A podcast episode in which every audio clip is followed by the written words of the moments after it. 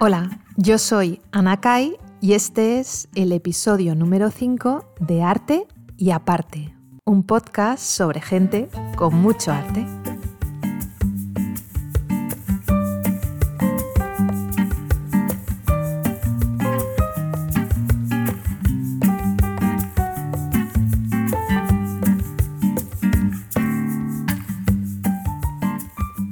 En los últimos años, el estallido del arte digital en nuestras vidas ha generado mucha conversación, pero sobre todo mucha creación. Y eso es algo muy positivo que está llevando al mundo del arte pues, a evolucionar, a encontrar nuevos caminos y a sorprendernos con noticias cada vez más impactantes. Las grandes casas de subastas como Christie's y Sotheby's se han subido al carro de esta revolución y también plataformas como Super Rare, OpenSea, Foundation, que en los últimos años han generado ventas millonarias de obras digitales o NFTs en todo el mundo. Y desde España hay sin duda un creciente interés ¿no? por ver cómo todo esto nos va a impactar en los próximos años. Y por eso estoy hoy aquí con Carmen Ballesta, fundadora de Ovilum Art, eh, que es la primera plataforma de arte digital comisariado en España, para que nos ayude a entender por qué todo esto ya es imparable. Carmen, bienvenida a Arte y Aparte.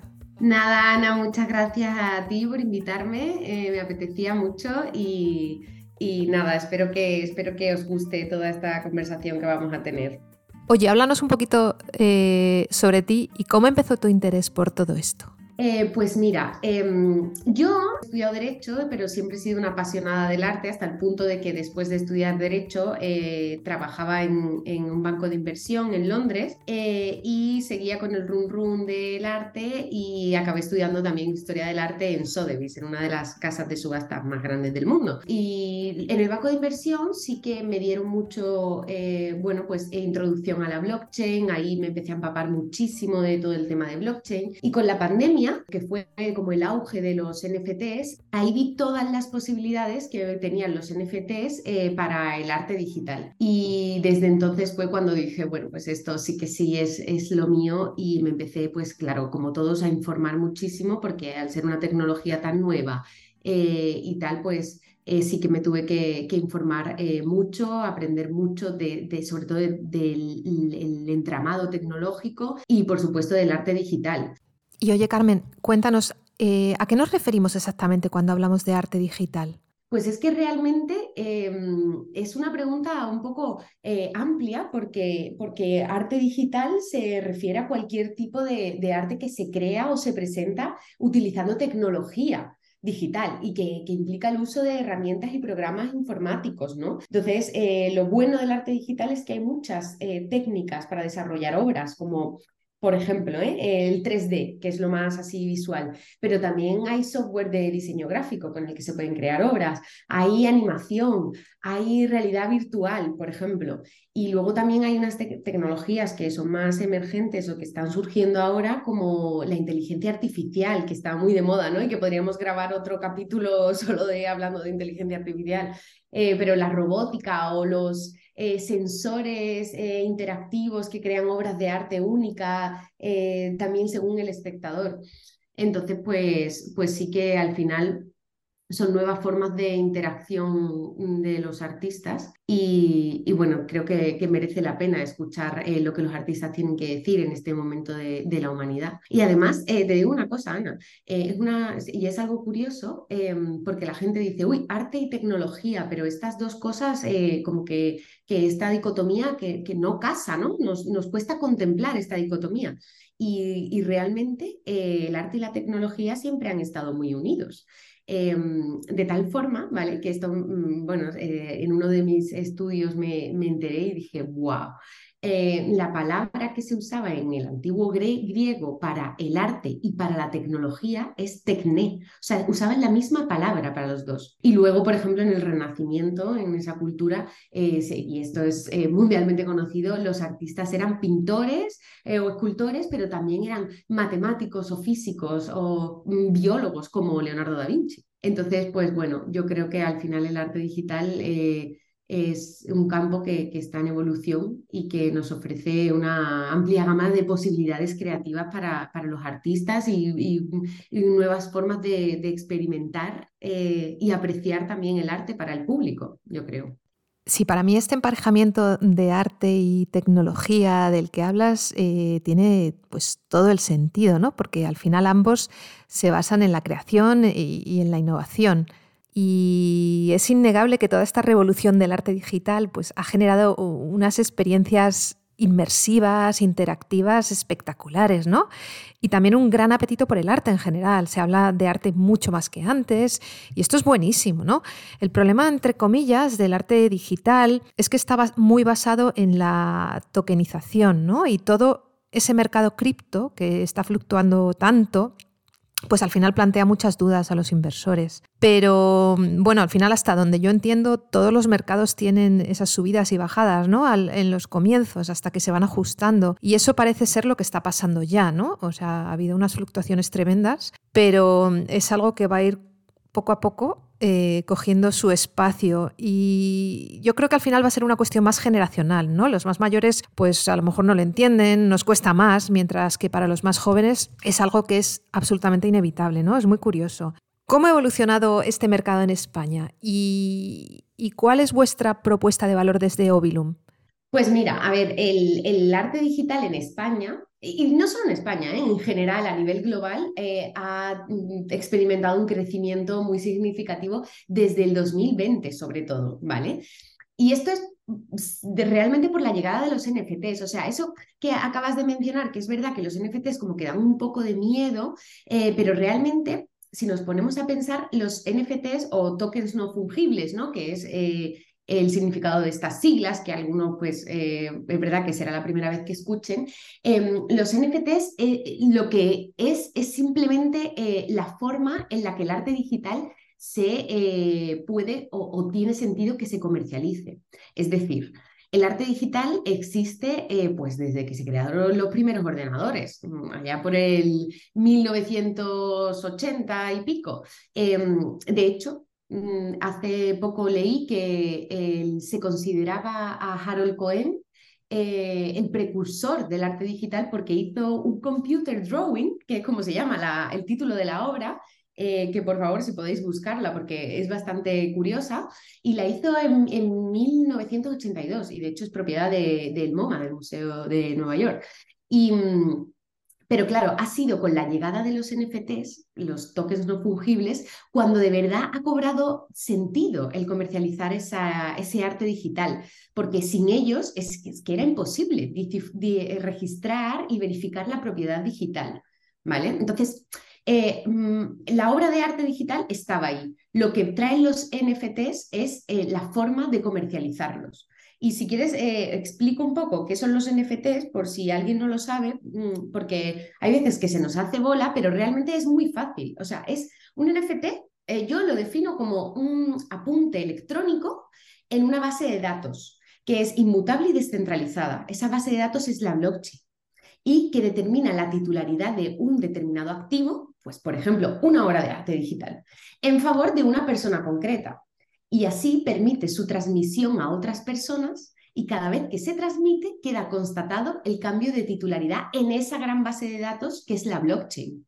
Con lo cual es que es, pues imagínate, es, ha cambiado completamente el mundo del arte digital. Ahora sí que tiene sentido. Y, mm, y, luego, bueno, lo que me preguntabas de en España, ¿qué tal? Pues realmente en España, concretamente, eh, ya hay varias plataformas de NFTs como es Ovilum, eh, y yo creo que un factor determinante para este, em, para este paso ha sido el reconocimiento institucional de la importancia del arte digital. Porque sí que es verdad que ya muchos museos de arte moderno, como el, el Reina Sofía o el Centro de Arte 2 de Mayo, sí que han empezado a organizar exposiciones muy centradas en la relación entre arte y tecnología.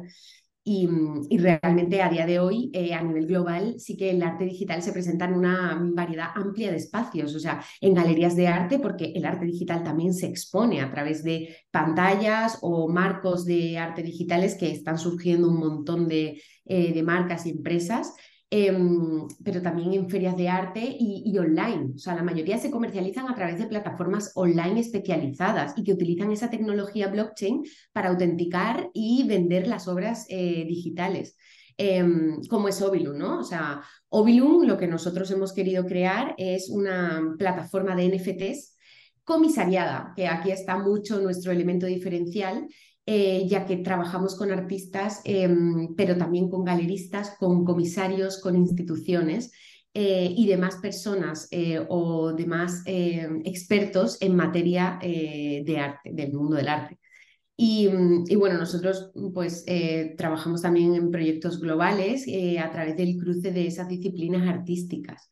Entonces, pues realmente nuestra propuesta de valores no, que no quitamos a esos intermediarios del mundo del arte, como está pasando mucho en todo este eh, mundo de la blockchain, ¿no? Em, y del Web3, que hablaremos de eso en un rato, pero em, sí, que, mm, sí que los acogemos, o sea, acogemos a esos intermediarios para que todos los proyectos dentro de Ovilum sean curated, entre comillas, ¿no? Y que cualquier persona que se quiera adentrar en el mundo de los NFTs a través del arte sepa que todo lo que se expone y se comercializa en, en Ovilum tiene ese valor artístico que es muy notable porque está siempre respaldado por expertos en, en la materia. Me imagino entonces, por lo que estás contando, Carmen, que la acogida de eh, galeristas eh, y sobre todo de artistas y coleccionistas ¿no? estará siendo muy buena.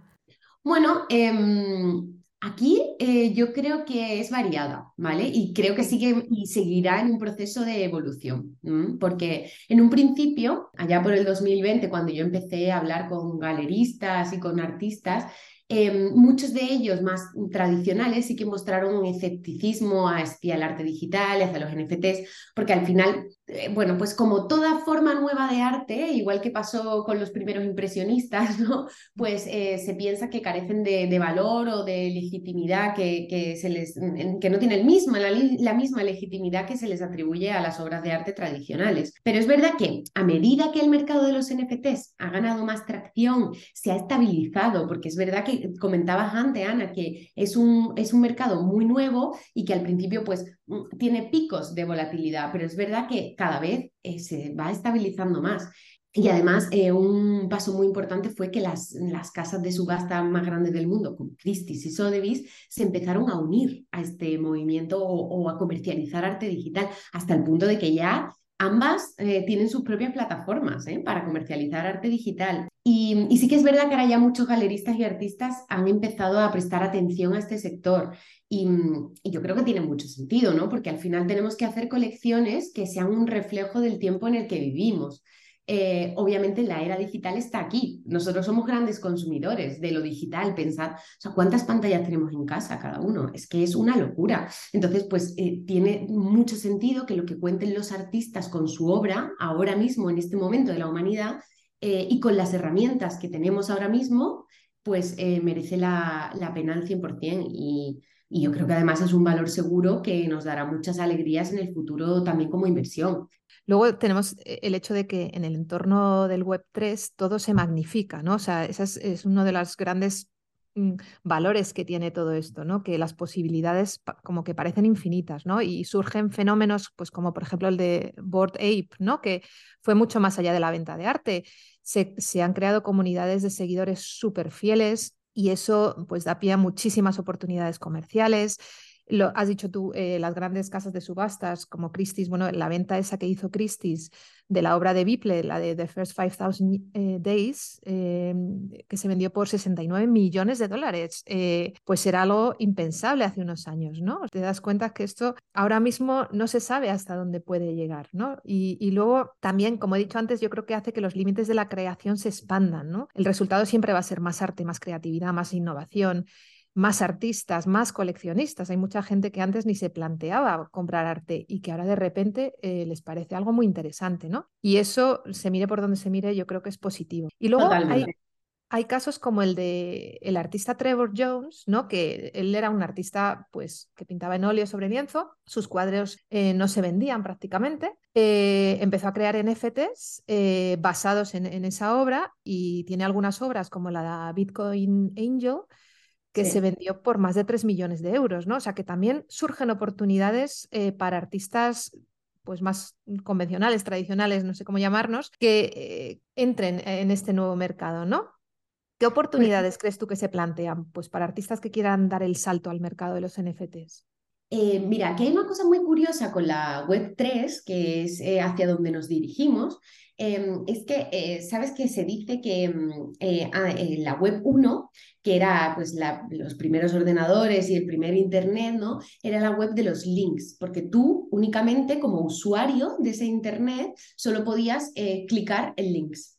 Eh, hasta que llegó el Web 2, la época de los blogs, eh, que es en la que estamos ahora mismo todavía, y se dice que la Web 2 es, la Web 2 es la web de los likes, porque es verdad que nosotros podemos poner inputs todo el rato, comentarios, incluso crear contenido, eh, poner likes a las fotos, como hacemos todos diariamente.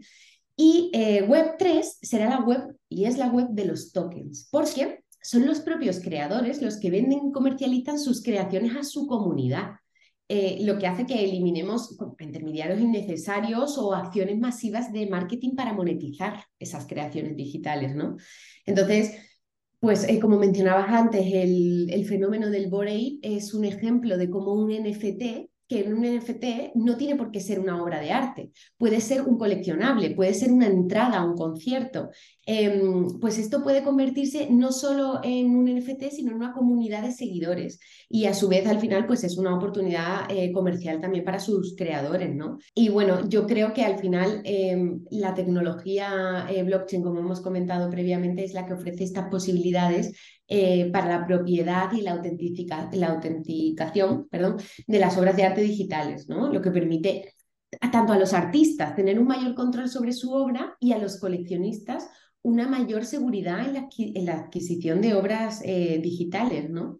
El caso, por ejemplo, también de Trevor Jones, eh, que antes no vendía nada en, en, óleos de obras de arte tradicional, pero sí que cuando convirtió su obra en NFTs y empezó a comercializarla, eh, eh, fue, bueno, pues tuvo una acogida espectacular, ¿no? Y es que al final yo creo que que las oportunidades que se plantean para los artistas que deseen dar el salto al mercado del arte digital, pues eh, son varias, ¿no? O sea, al final es una ampliación de su público, porque al convertir su obra en NFTs, los artistas tradicionales pueden llegar a un público mucho más amplio que el que podrían alcanzar solo a través de su galería o su feria de arte.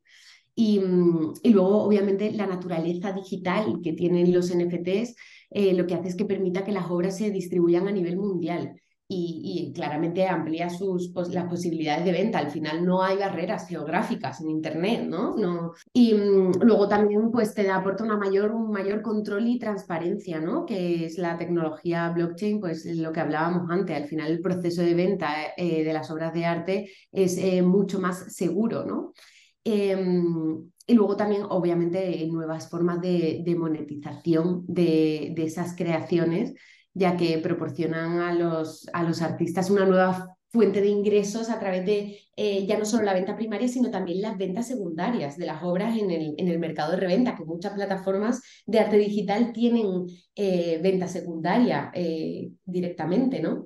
Y, luego también una cosa muy importante, que esto va unido a todo el tema de Web3, es la creación de las comunidades. O sea, en el, en el caso de los artistas digitales y los NFTs, em, pues proporcionan a esos artistas eh, tradicionales que se han metido en el mundo digital o directamente a los artistas digitales la oportunidad de crear comunidades en torno a sus obras.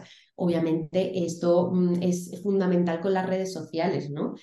que sí que, bueno, expone mucho al artista con el coleccionista, tiene un link directo tanto de venta como de, de, comunicación, ¿no? Con un solo mensaje puedes hablar con el artista, eso antes era impensable, ¿no?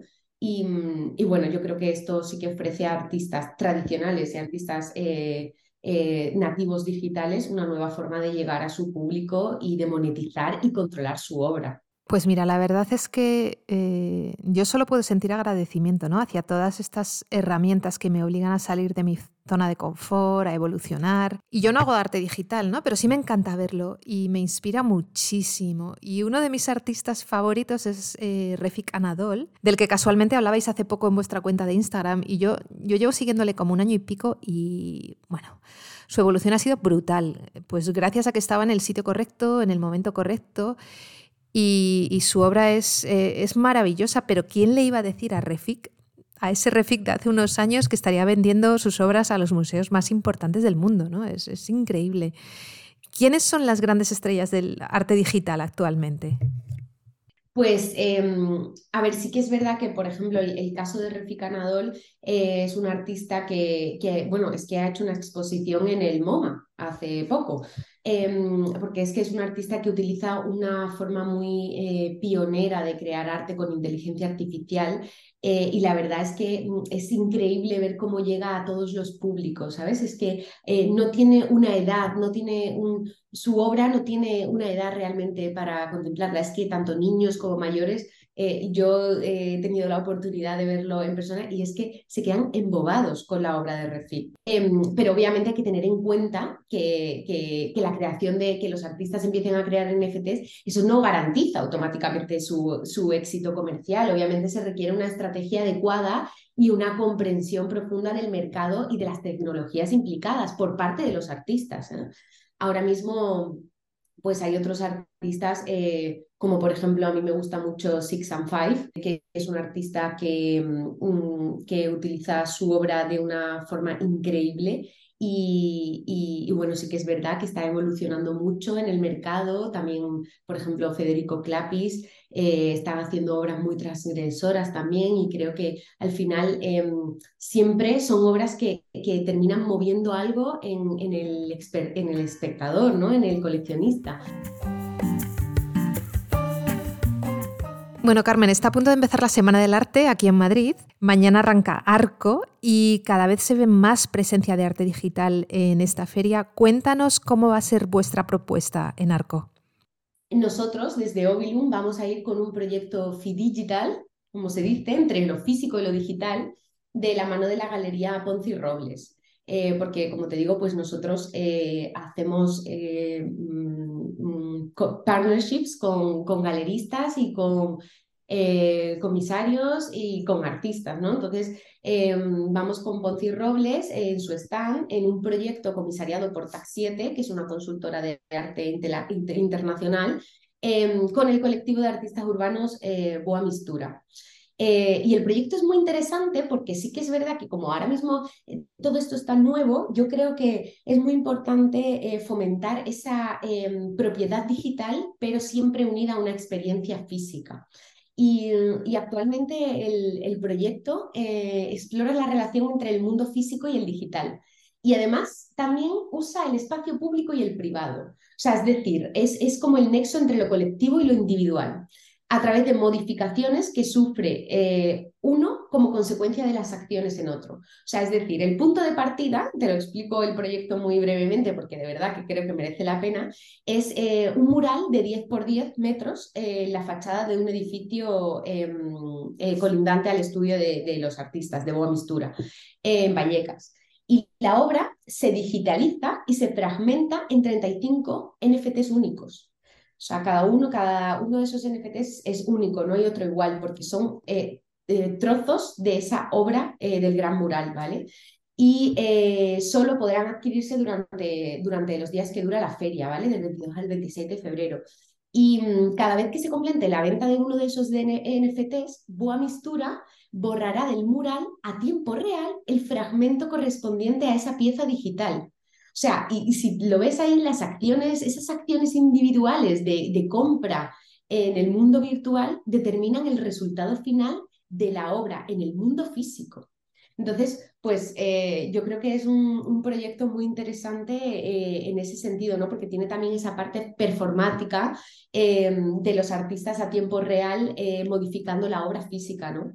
Y además, bueno, es un proyecto que, el 40% de la recaudación de beneficios irá destinada a la fundación de, de Boa Mistura para todo tipo de desarrollo de proyectos de cooperación cultural, ¿no? Y, bueno, eh, creo que es muy interesante y la verdad es que tengo muchas ganas de, de, ver el resultado, a ver qué pasa. Bueno, pues si ya teníamos ganas de ir a Arco, ahora mucho más, Carmen, con esta propuesta tan interesante de Ovilum Art en colaboración con la Galería Ponce y Robles, con esta obra de Boa Mistura. Y además de visitaros en Arco, los que nos están escuchando pueden seguiros a través de vuestra cuenta de Instagram, que es ovilum.art, ¿verdad? Sí, ovilum.art, efectivamente. En Instagram, en Twitter y en LinkedIn también. Y también en vuestra página web, eh, que es marketplace.ovilum.art. Bueno, eh, realmente buscando ovilum.art en, en, internet eh, sale directamente y ahí eh, cualquiera se puede crear una cuenta y ver las eh, próximas exposiciones, drops, como se llaman en este, en este mundillo del blockchain. Y, y, bueno, y sí, obviamente coleccionar obra de eh, arte digital, que realmente es súper fácil, es, es como hacer cualquier otra compra en, en Internet, porque ofrecemos la opción de, de, pagar con tarjeta de crédito o débito, pero también con criptomonedas. Entonces es como, somos ahí un poco como el nexo entre, entre estos dos eh, mundos, ¿no? Y, bueno, pues animo a todos a echarle un vistazo tanto a las redes sociales como a la página web. Bueno, pues oye, muchísimo éxito en Arco y en todos esos proyectos futuros y millones de gracias por estar aquí y contarnos todas estas cosas tan interesantes. Muchas gracias, Ana, igualmente. Adiós. Encantada, hasta luego, chao.